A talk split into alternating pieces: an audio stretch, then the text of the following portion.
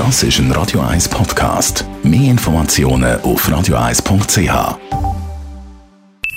Die Morgenkolumne auf Radio 1 präsentiert von Jackpots.ch. Das Online-Casino der Schweiz.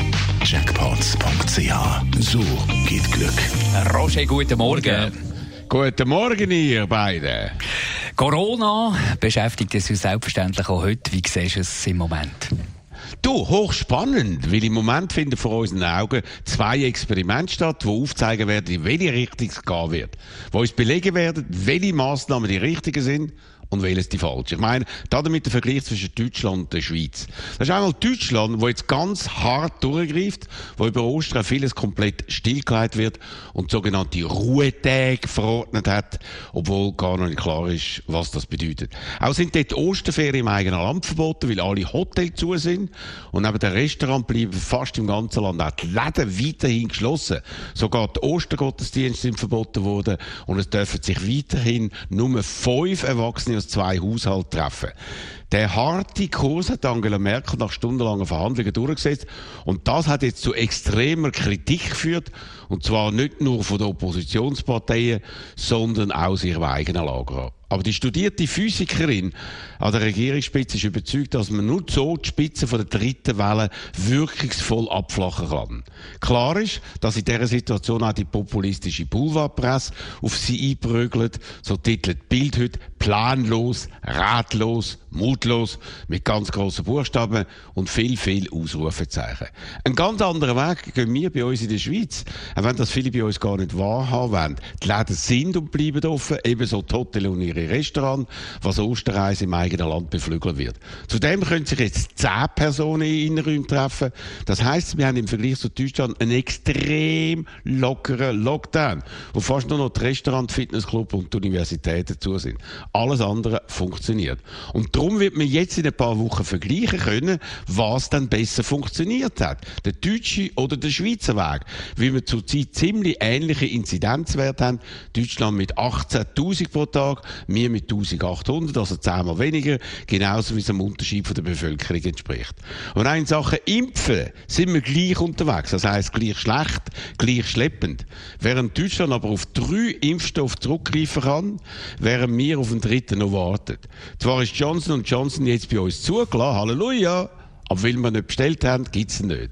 Dafür hat man AstraZeneca im grossen Stil bestellt, 5,3 Millionen.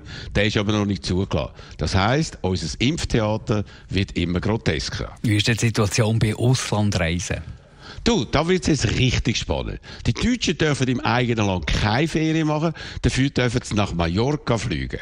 Und das haben in den letzten Tagen bereits 40.000 von ihnen gemacht, obwohl dort am Abend am 10 Uhr eine Ausgangssperre herrscht, wo man in Deutschland, eben, wo man die harten Massnahmen ergriffen hat, in letzten Minuten nicht angeordnet hat, weil das ein zarter Eingriff wäre, wie man entschieden hat.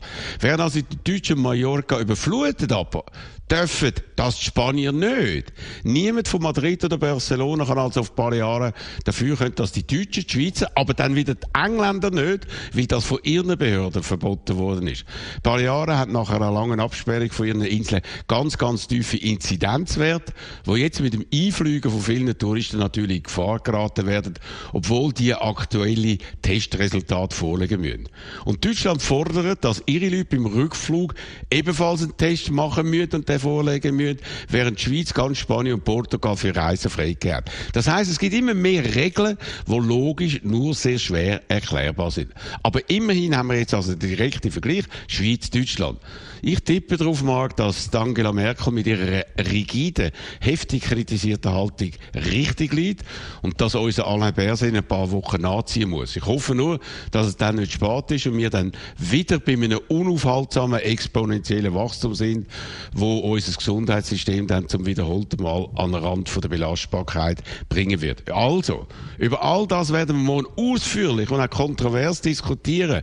Dann äh, bei Radio 1 ist Donnerstag wieder Montag Tag, Radiotag und ich freue mich jetzt schon auf spannende, erhellende Diskussionen, wie wir sie doch eigentlich immer haben, Marc, oder? Absolut, von 10 bis 12. Morgen wieder Telefonnummer, die kennt ihr 0842 3 mal 01 und die Morgenkolumne von Roger Schawinski gibt es als Podcast auf radio1.ch.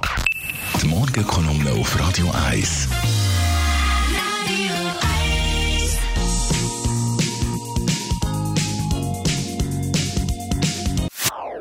Das ist ein Radio 1 Podcast. Mehr Informationen auf radio1.ch.